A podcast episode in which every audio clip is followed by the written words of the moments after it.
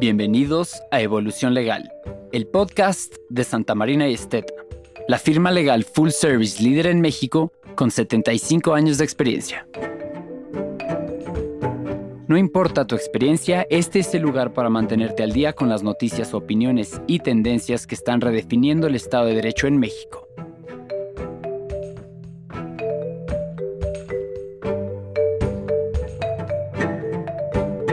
Prácticamente en todo lo podemos ocupar, ¿no? Legal technology, ¿no? Entonces, es más, hasta nuestras asistentes podrían realizar una muy buena parte de las tareas que hoy realizan los estudiantes, los pasantes, ¿no? Bienvenidos a un episodio más de Evolución Legal, el podcast de nuestro despacho Santa Marina y Esteta. Y en esta ocasión, nuevamente de plácemes, porque Contamos ahora con la participación de nuestro muy, muy querido Heriberto Garza desde nuestra oficina en la ciudad de Monterrey. Heriberto, ¿cómo estás? ¿Qué tal, Juan Carlos? Muy bien. ¿Tú qué tal? Buenos días y buenos días a todo nuestro auditorio. Bueno, pues yo con el gusto de platicar contigo nuevamente, mi estimado Heriberto, y en esta ocasión, la verdad, con un tema de sumo interés, muy vigente, también debemos comentarlo, de este fenómeno conocido como el legal tech. Y para dejar un poquito de lado los anglicismos, platicábamos en la preparación del episodio este tema de la tecnología legal, de cómo la profesión legal en su evolución precisamente tiene que irse acercando cada vez más a las herramientas que de manera más eficiente la tecnología va poniendo al servicio de los abogados.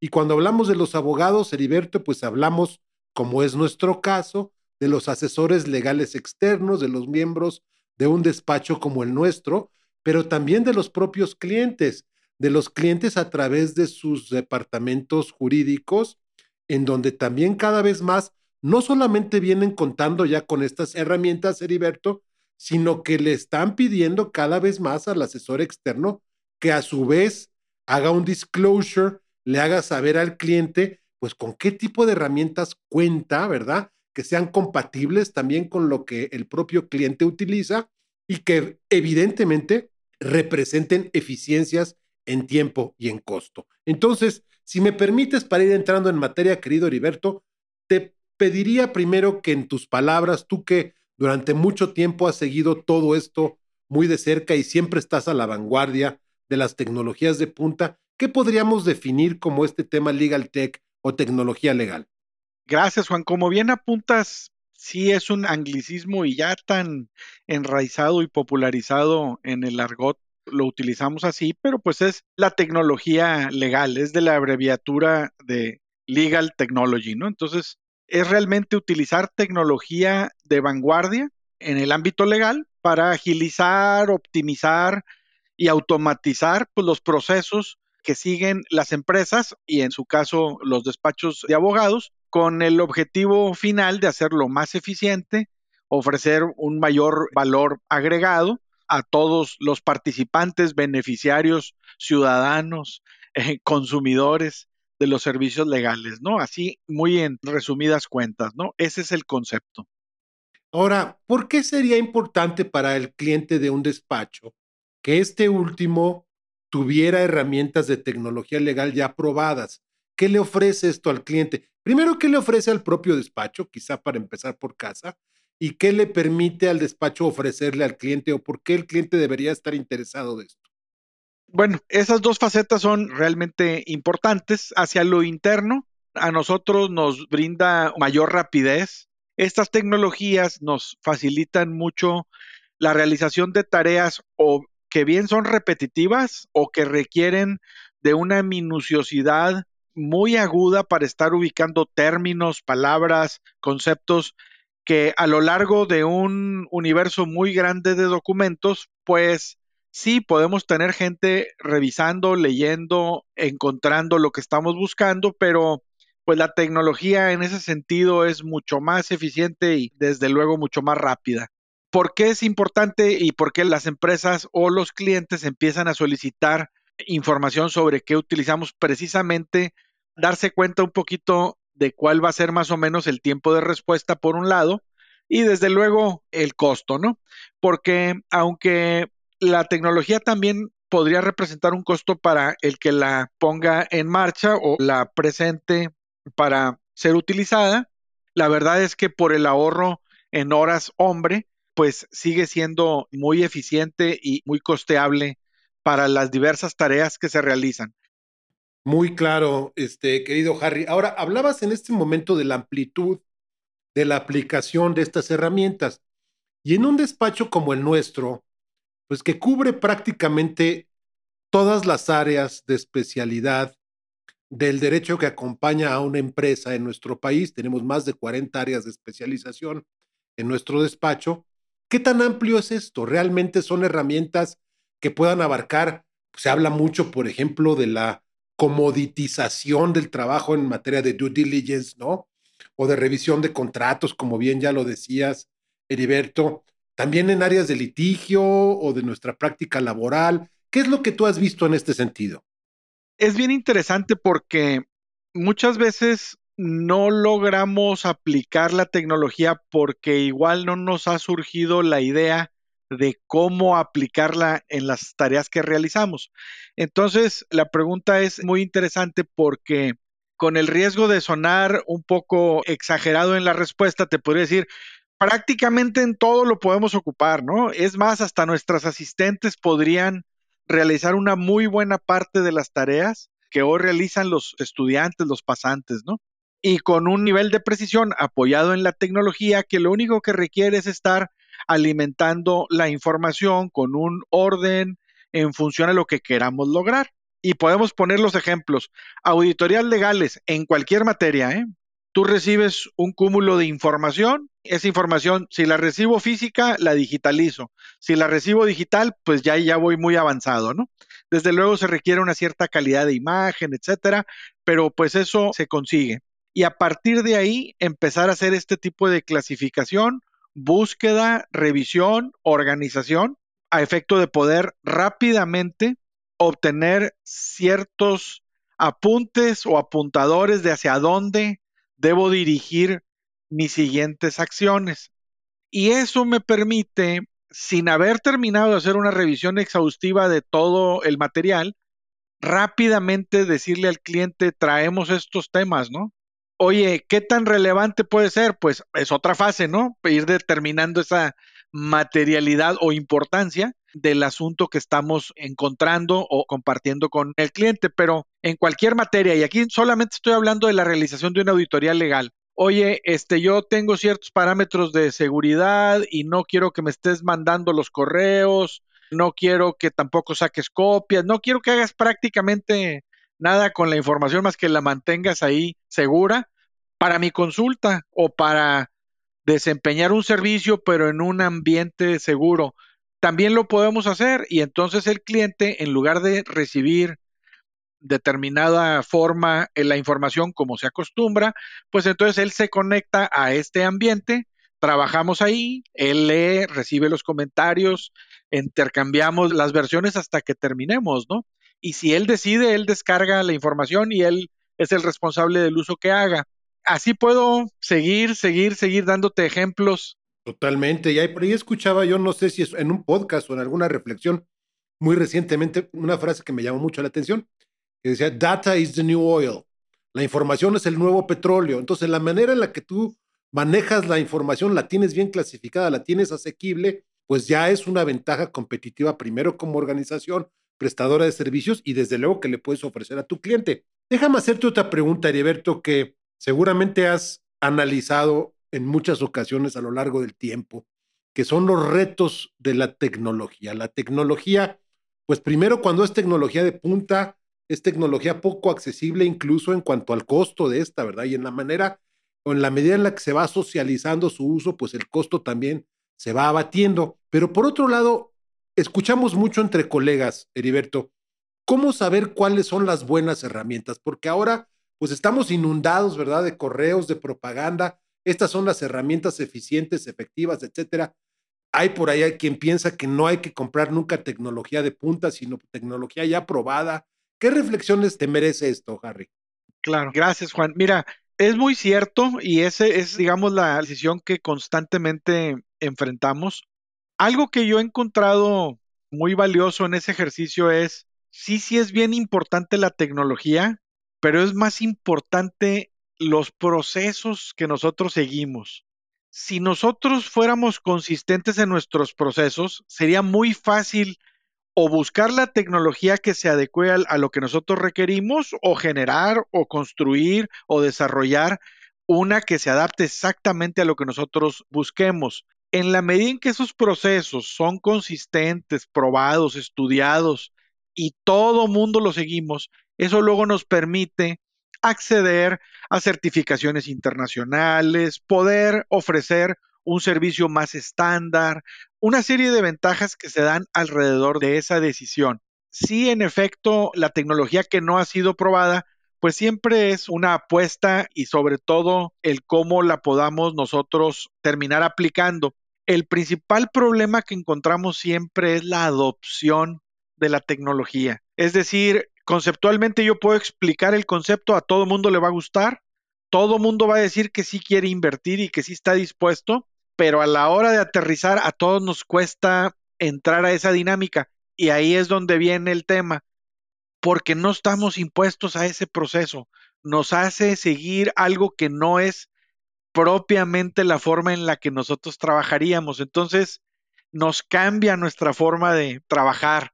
Y eso es lo que en muchas ocasiones dificulta que estos procesos de adopción de tecnología y los que seguimos para desempeñar el trabajo empaten. Y entonces nos, nos crea esa crisis interna de ¿por qué si ahora ya tengo el acceso o la tecnología misma disponible, por qué no la uso, no? Y bueno, pues hay que ir haciendo esos esfuerzos, construyendo esos pequeños equipos y tratar de ir permeando la tecnología. Evidentemente, pues los cerebros más nuevos son los que son más moldeables y se adaptan muy rápido a esos cambios. A otros nos cuesta un poco más de trabajo procesarlo y finalmente concluir que sí sin duda hay que hacer el ejercicio y hay que buscar ese nivel porque si no, terminas contratando tecnología que a lo mejor vas a terminar utilizando en un 30 o en un 40% y, y a lo mejor estoy exagerando, ¿no? Y es muy triste porque realmente a la conclusión que llegas es que pues la inversión que haces luego no es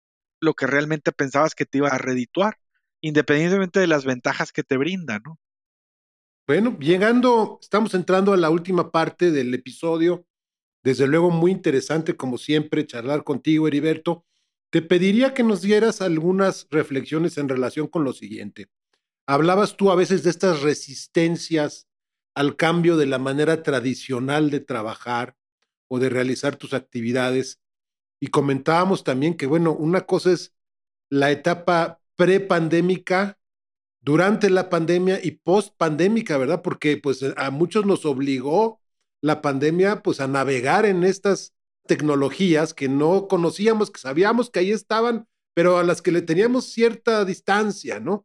Cierto respeto y ahora hemos visto cómo se convierten en herramientas sin las cuales no podríamos pensar en operar el día de hoy. O sea, hubo un aceleramiento, ¿verdad?, de la cercanía a la tecnología en nuestra profesión y en algunas otras, ¿verdad?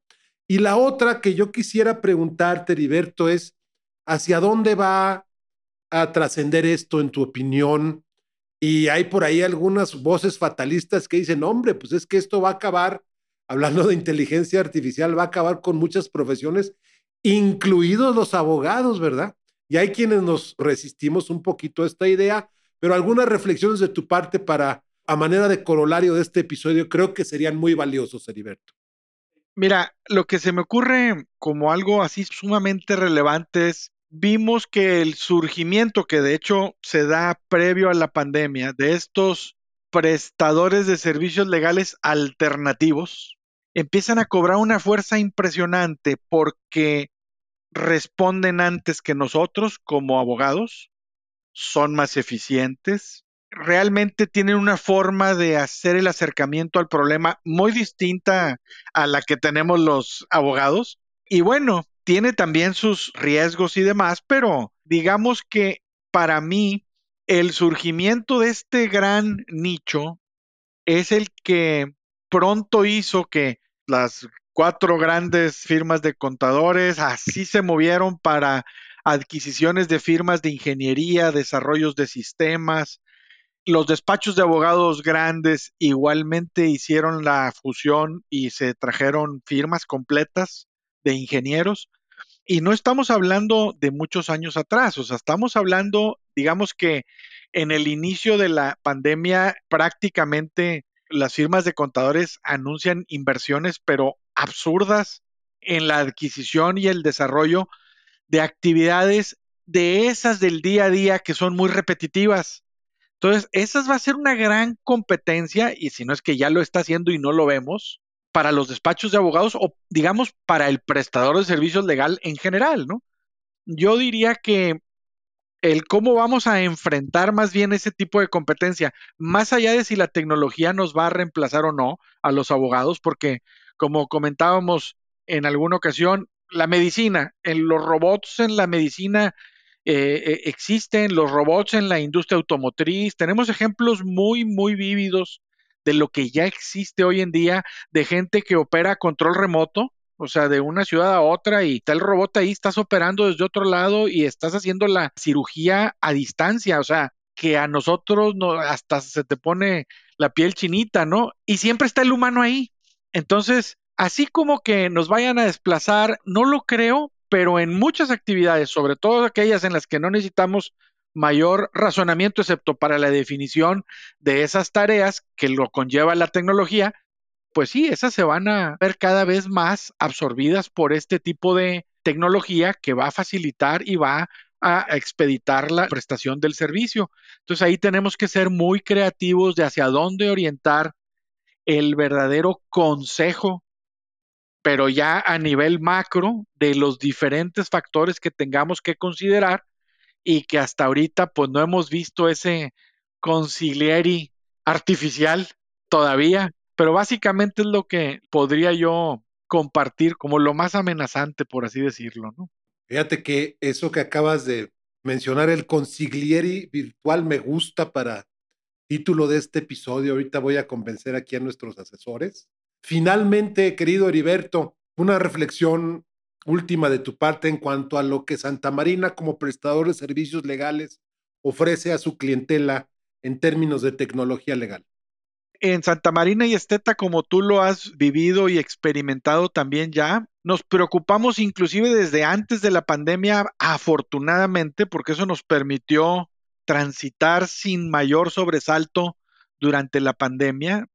Elaborar a distancia, pues los que a lo mejor teníamos oportunidad de viajar más y de estar más fuera de la oficina, teníamos la experiencia de trabajar fuera, no nos representaba mayor problema. Lo único es que, pues no era una semana o dos, era de manera permanente todo el tiempo. Entonces, la infraestructura, mal que bien, la teníamos. Fuimos evolucionando en los últimos cinco años de manera importante al grado de poder decirle al cliente, oye, yo te puedo dar el servicio que tú requieras, tan sofisticado como lo necesites, en el entendido de que van a trabajar otra vez, como mencionaba hace ratito, bajo determinados procesos, porque si no, pues entonces también le estamos cambiando la forma de trabajar, etcétera, porque hay ciertos parámetros que si no los sigues, pues no puedes realmente brindarlos, pero a lo interno nos facilita compartir y colaborar entre nosotros de una manera inmediata. Lo que estemos haciendo lo está visualizando el compañero que está reportando inclusive a veces sobre el mismo documento, pero con el enfoque de una especialidad distinta. Está viendo el comentario que estamos escribiendo nosotros y eso a veces le puede llegar a ser útil está observando lo que estamos informando al cliente. Nosotros tenemos la misma visibilidad, pero sobre ese proyecto y sobre todos los demás, de manera que nos facilite el poder estar brincando de asunto a asunto, pero con la información real y a tiempo. Entonces, en el despacho realmente tenemos mucho que ofrecer, sobre todo por el respaldo que nos ofrece los avances a la tecnología, pero creo que hay mucho futuro.